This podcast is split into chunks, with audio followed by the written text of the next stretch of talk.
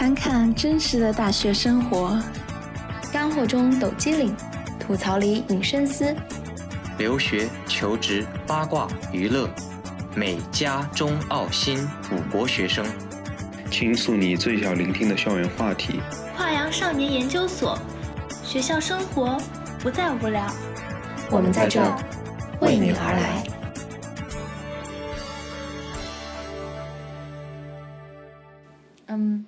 大家好，欢迎来到新一期的跨洋少年研究所，我是主班主持丽。我是主持人阿晨。嗯，今天呢，我们是两个人录制节目，然后因为阿晨现在在瑞典游学，所以呢，想请他分享一下在瑞典这种比较小众的留学国家有什么样的见闻和一些好玩的事情。嗯嗯，首先呢，提到瑞典，我觉得大多数人第一个想到的。就是世界上最臭的食物——鲱鱼罐头了。不啊，我想到瑞典，我想到的是瑞典巧克力啊！啊，瑞典瑞士巧克力好吗？哦，哎，总是搞混这两个。对我，我遇到了很多人，总是搞混这两个。其实英文这两个单词一点都不像，但是中文你让我说很多人。瑞典，我一直 Sweden Sweden，然后瑞士 Switzerland。就让我这样用英文区分，我还是比较容易，但是用用中文就很难。对，中文很多人都是区分不出来，但是其实这两个国家是有很大的区别的，因为瑞典是属于北欧，而瑞士是并不是。而且虽然两个国家物价都很高，但是嗯，瑞士的话，自然环境、自然风光应该是更好的。哦，就是去瑞士滑雪啊，什么？对，瑞士手表，好，瑞士巧克力，那瑞典就是有鲱鱼罐头是吗？对，然后嗯，鲱鱼罐头据说是世界上最臭的食物，然后可以在那个各种 B 站上、知乎上看那种别人试吃的视频啊，然后试吃的体验啊。我有一段时间沉迷于看 别人吃鲱鱼罐头的体验，或者是什么。吃鲱鱼罐头配崂山圣水的那个体验，然后就看的笑的不行了。然后去 YouTube 上看别人那个，嗯，哦，那个鲱鱼罐头，它是 Surstorming，然后是叫 Surstorming Challenge，很多人就吃吐了，因为味道太臭了。我想看你直播 吃鲱鱼罐头的场景，我是不敢吃的，但是我有小伙伴已经买了，我我到时候他吃的时候，我们是打算录一个视频。哦，关于吃鲱鱼罐头这边其实是有严格的规定的，就是你不是随便就可以吃，它打开罐头是有特定的区域，你要在空旷的地方打开，因为要不然会影响大家，因为它的味道一般人都不能忍受。然后可能一般是那种嗯河边啊、森林啊那种地方。天呐！并且它在吃之前要冷冻，要不然你打开那个汁一喷，是很难洗掉的那个臭味。那那为什么就是这种食物会就是被发明出来呢？在瑞典有什么典故之类的吗？嗯，我查了一下，是因为。它这边本来就呃是海边嘛，然后是当原最开始的时候，那些渔民他为了省钱，所以腌鱼的时候他没有用很多的盐，他是加了一点盐，然后把鱼放到淡水、淡盐水里面去自然发酵，它跟那种我们。腌的那种腊鱼鱼干是不一样的，它是放在水淡盐水里面自然发酵，所以后来其实就是 rotten fish，嗯，就所以它的味道就特别臭。其实那种腊鱼我感觉也没有没有很臭，嗯嗯，那真的就瑞典人他们自己就是能吃吗？能接受吗？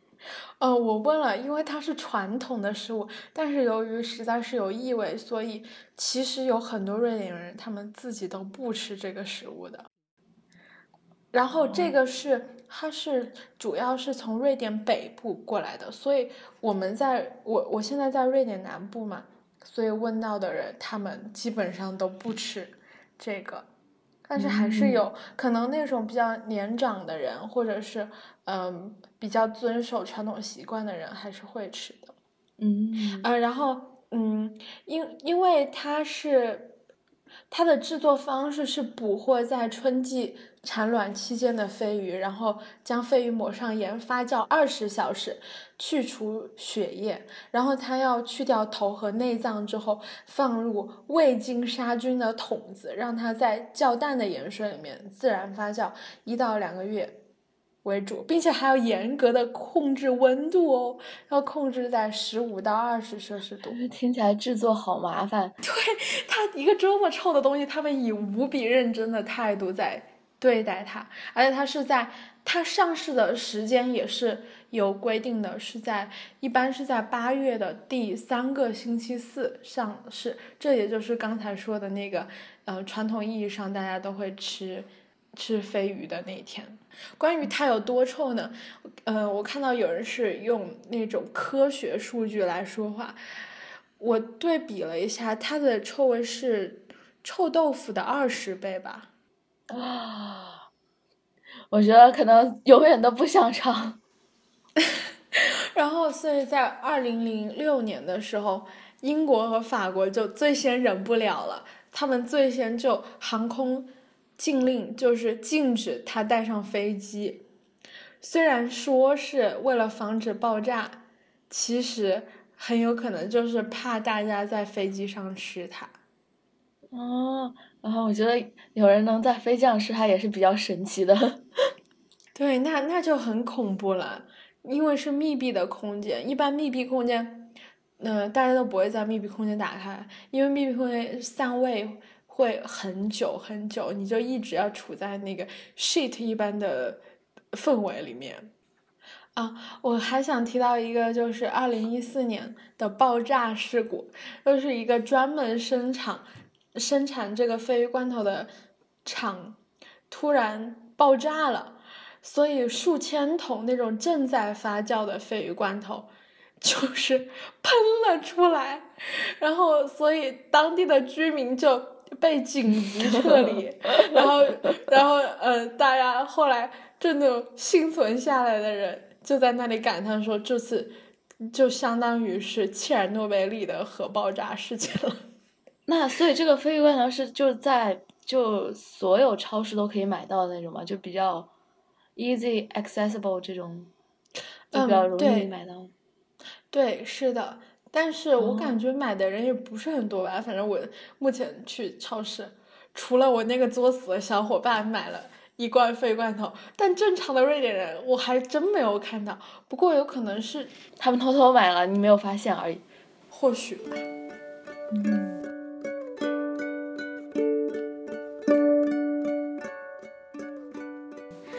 除了这个黑暗料理呢，其实还有一个是他们非常喜欢的食物，就是他们真的非常非常喜欢肉桂，就是有那种肉桂卷啊。肉桂是什么？肉桂是一种香料，就长得蛮像那种，它其实是那个肉桂的，就是桂桂树皮，然后是加工成了香料。你就那种火，应该是火锅底料里面会有这种香料的。所以，当我知道他们把它拿来做各种甜品的时候，我我是很震惊的，因为那种香料一般都是放在卤菜啊、火锅底料里面，就是就这种八角啊什么这种。对对对，他们是拿来做那种甜点。你说肉桂的时候，我以为你说肉松，然后没有，那就还 挺好吃的感觉。嗯，没有，它是一种香料，是它有很特殊的味道。然后这里肉桂卷真的非常的常见，呃，哦，对了，提到瑞典有一个词不得不提，就是 “fika” 这个词，是我们在这里第一天摘，就是说你一定关于瑞典，你一定要知道 “fika”，“fika” 就是那种相当于呃朋友啊、同事啊之间喝点咖啡，然后吃点甜点，然后聊天，或者是讨论工作的事情，它非常非常的常见，就是。它可以发生在，呃，工作中，可以发生在好朋友之间，就是那种相当于小型聚会或者约会一样的形式。所以在瑞典，他他们一般都不会先男女朋友之间不会先 date，而是 fika，所以这是一个非常重要的词。然后 fika 一般就是喝咖啡，然后吃一些很常最常见的就是吃肉桂卷 cinnamon rolls，他们非常喜欢，以至于还特例设了一个 cinnamon rolls day，就是每年的十月四号，就是前那不就是前两天？呃两天，两天前。Hush falls over the night. You won't find me sleeping. There's a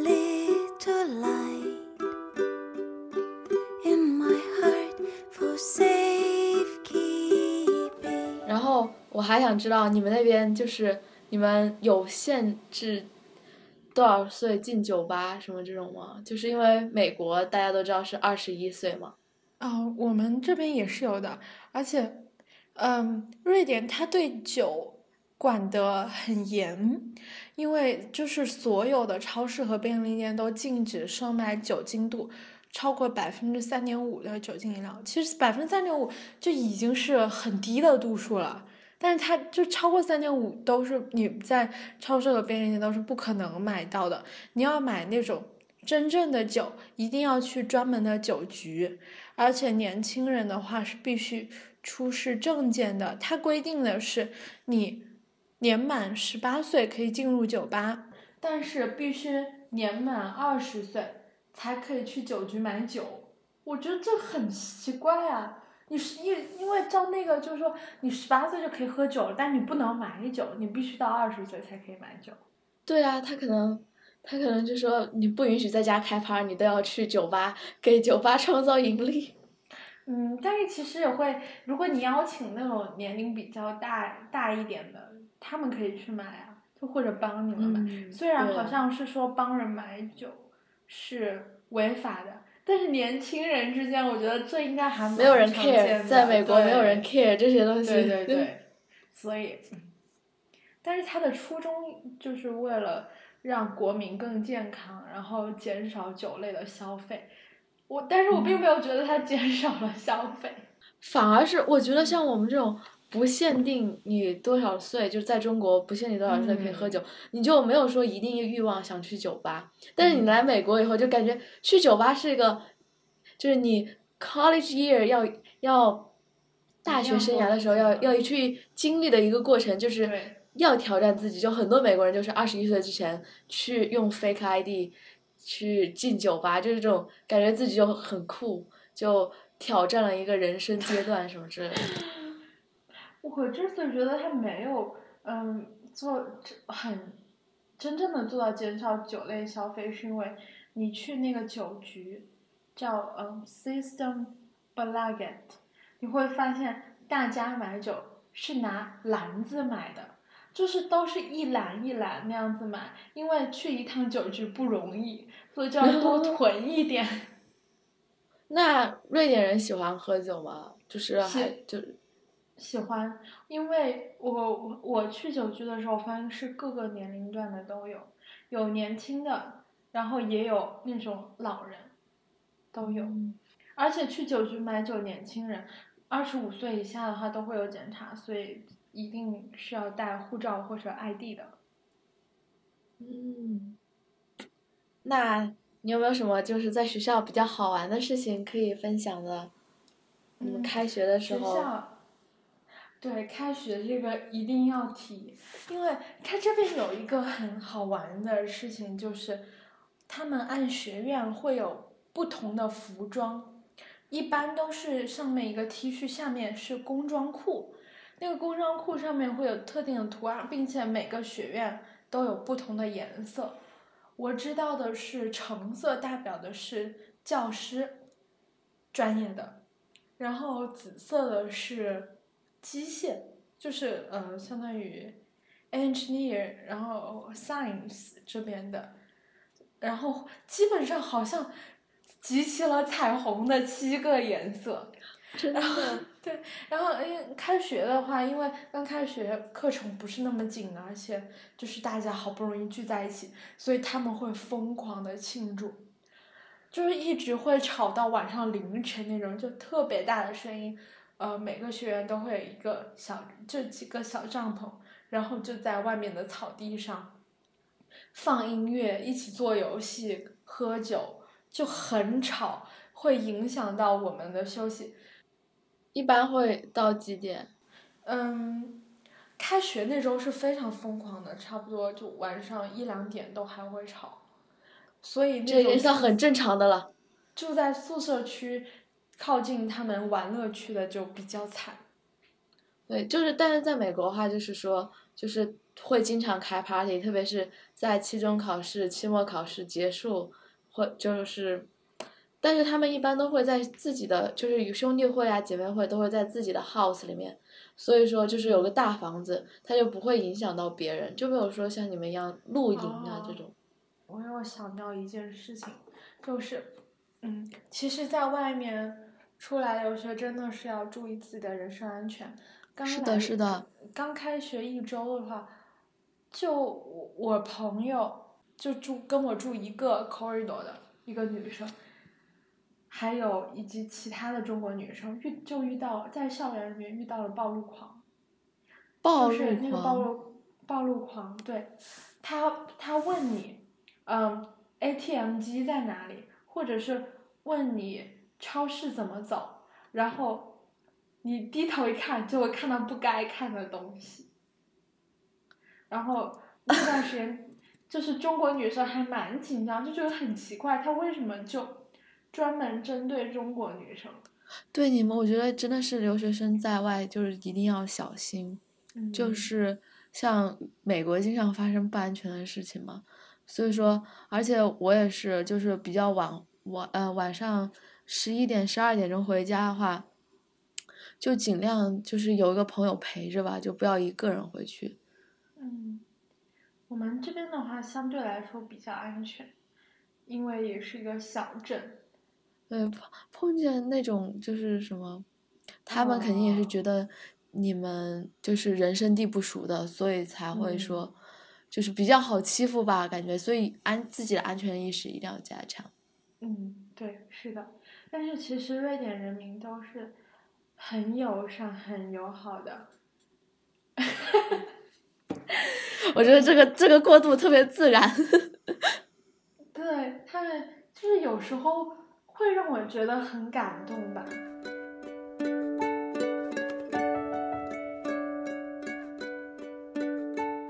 上周的时候，我一个人去一个叫呃隆德的小镇玩。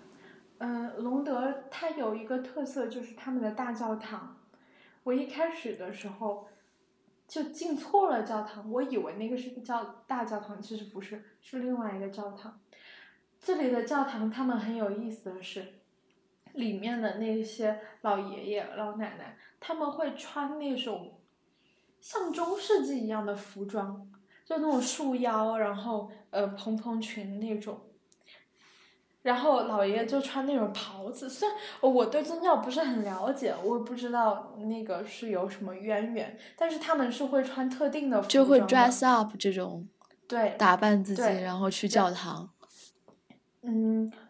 我觉得他们可能是在教堂帮忙的工作人员，所以就必须要，就是如果只是你正常的去教堂参加他们的活动，是就随便穿，但是是呃在里面或者是可能是牧师啊或者志愿者之类的，就会有特定的服装，一般都是老爷爷老奶奶。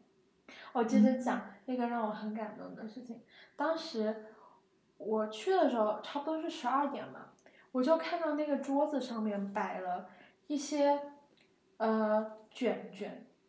和一些肉桂卷满不是不是是嗯，它像那种面皮，然后里面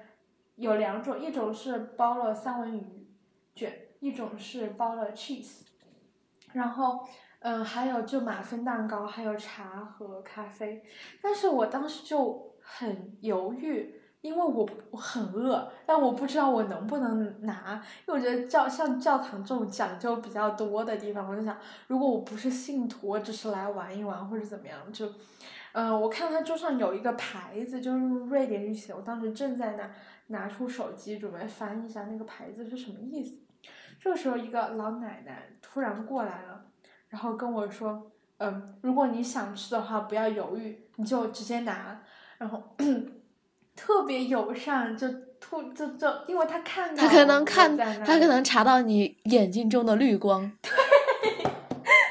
然后他还特别耐心的跟我介绍，啊，这个是什么？这个是奶酪卷，这个是三文鱼卷，然后这个是马芬蛋，然后他就直接往我手里塞，然后说你多拿一点，多拿一点。然后他可能看到看到我是亚洲面孔，所以他以为我不喝咖啡喝茶，他就说，呃，你去那边，那边有茶。我当时就好感动，本来就饥肠辘辘。然后在一个这么圣洁的教堂里面吃到了免费的午餐，好不好吃？就？就真的很感动，好吃到谈不上，但饿了嘛，什么都。它比较咸，那个就是觉得感觉瑞典的食物都很都比较咸，要么就很咸，要么就很甜。嗯，哦，嗯，讲到他们友善，还有一点就是还有一个很好玩的小故事吧。嗯，我我同学他们去哥德堡旅游的时候，当时就看到了，嗯，野生的兔子，这个不是很常见，所以他们就嗯一直盯着那个兔子。这个时野生的兔子来了一个老，对，然后他们就很好奇嘛，就一直盯着那个，然后这个时候走过来了一个老爷爷。可能是看他们看那个兔子看的太认真了，就主动的带他们去找兔子窝，哇，就是主动的说，嗯，我带你们去看那个兔子窝在哪里，带带他们去，他们真的看到了兔子窝，然后还有其他的小兔子。嗯，所以就很很热情吧，非常非常非常的友善。我们这边可以见到的动物就是比较常见，就松鼠。嗯然后松鼠的话，就是不同的地方感觉颜色也不一样。就我们这边是偏呃棕色一点，然后在芝加哥就偏灰色一点。嗯然后再不常见一点，还有臭鼬，还有小鹿，就梅花鹿。然后，嗯，我有一天晚上就放学呃不下班回家的时候，凌晨十二点钟走在路上，就还碰见一只臭鼬准备向我放屁，然后，然后但是因为十二点钟就我们会有警察巡逻嘛。就在路上，嗯然后他嗯看到我后面有有两个警察的时候，就立马就被吓跑了，你知道？我也不知道是被他们身上警服吓跑，还是被他们被我们三个人就那两个警察人高马大的给吓跑了。嗯，这个臭鼬也挺会识相的吧？对，他要本来就背对着我，然后那个尾巴就是已经竖起来了，但是他就准备要放的时候，嗯，突然发现后面还有两个人，就感觉这边的动物都挺挺怎么说呢，缺根筋少根筋的感觉，就它不是很怕人。嗯，你说到这个，我也想想到了，嗯，我我在这里来觉得很惊讶的一件事情就是，这里的鸟它们都飞不高，我觉得是被养懒了吧？它怎么就 地心引力太重，你们那边北 欧呢？它们就肥肥的，然后走路慢慢的，你走它靠它，只要不是太近，它都像完全没有察觉一样，就是就挺可爱的，就是傻乎乎的、肥肥的那种感觉比。较然后懒，我还特意去吓过它们，我想看它们能飞多高。它们真懒啊，就飞低低的，然后就降落下来。你们那边北欧就是是不是天黑比较早什么的？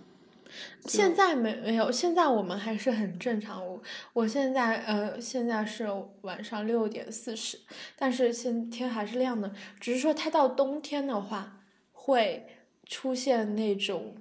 呃，可能一天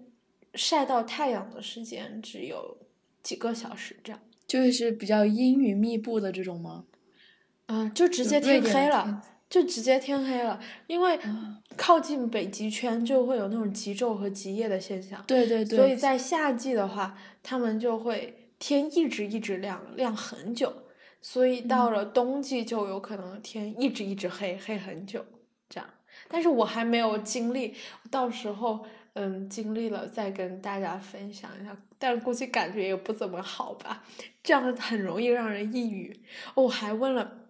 还认识一个瑞典的朋友，他跟我说，他们这边很多人都会缺维生素 D，就是因为晒太阳晒得太少了，所以必须要靠食物和药物来补充维生素 D。但是有一点反映他们闷骚性格蛮有意思的是，这里有一个很有名的袜子的牌子，叫 Happy Socks，就是，呃，那种比较长一点的袜子，嗯到是到长筒袜差不多到对对对长筒袜然后会有各种各样的花纹形状，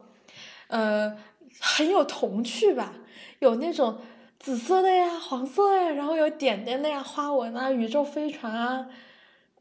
嗯，然后水果呀，我还专门去看过，但没有买。我觉得，就觉得 好幼稚。就都是那种可爱小可爱型的。嗯，但是其实老爷爷、老奶奶也会去买，所以我就觉得他们真的特别好玩。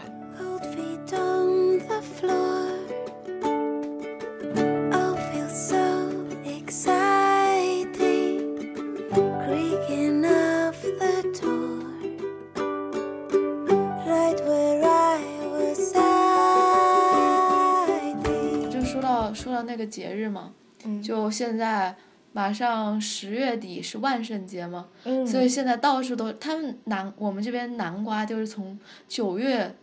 就很早的时候就已经开始摆各种南瓜了，就是说要要准备万圣节，然后现在在超市里面，都可以看那种什么，就是那种骷髅，就是女巫、哦女巫的那种小刻像在那个南瓜上面，或者是那些帽子啊什么衣服，就现在都有卖的，就感觉他们嗯挺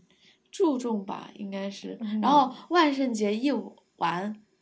就就是放感呃，我觉得感恩节还没有什么放的东西，就就放圣诞节的东西开始准备了。哦好好呀，我们这里感觉万圣节氛围还没有起来，但是它会有那种专门的小商店，会卖那种万圣节的服装啊、面具啊、小道具啊。但是很，我觉得跟你刚才讲很不一样的是，嗯，他们没有专门以南瓜和女巫作为特征，都是卖一些蛮很奇怪的东西，就是什么人脸上有血啊，那种带血的面具啊之类的这种。呃，这里还有一个节叫呃圣露西亚节，据说是起源于西班牙，但是现在反倒是西班牙人不过，瑞典人民过。他们会穿那种传统的服装，然后在头上顶那种蜡烛，但是我，嗯，我还没有参加过，所以不知不太了解这个情况。嗯，这期节目呢，我们与大家简要的分享了一些关于瑞典的风俗以及文化，相信以后还会与大家分享更多更有趣的事情。那这期节目我们就到这里啦，下期再见。欢迎大家点击屏幕下方的链接订阅跨洋少年研究所，感谢收听。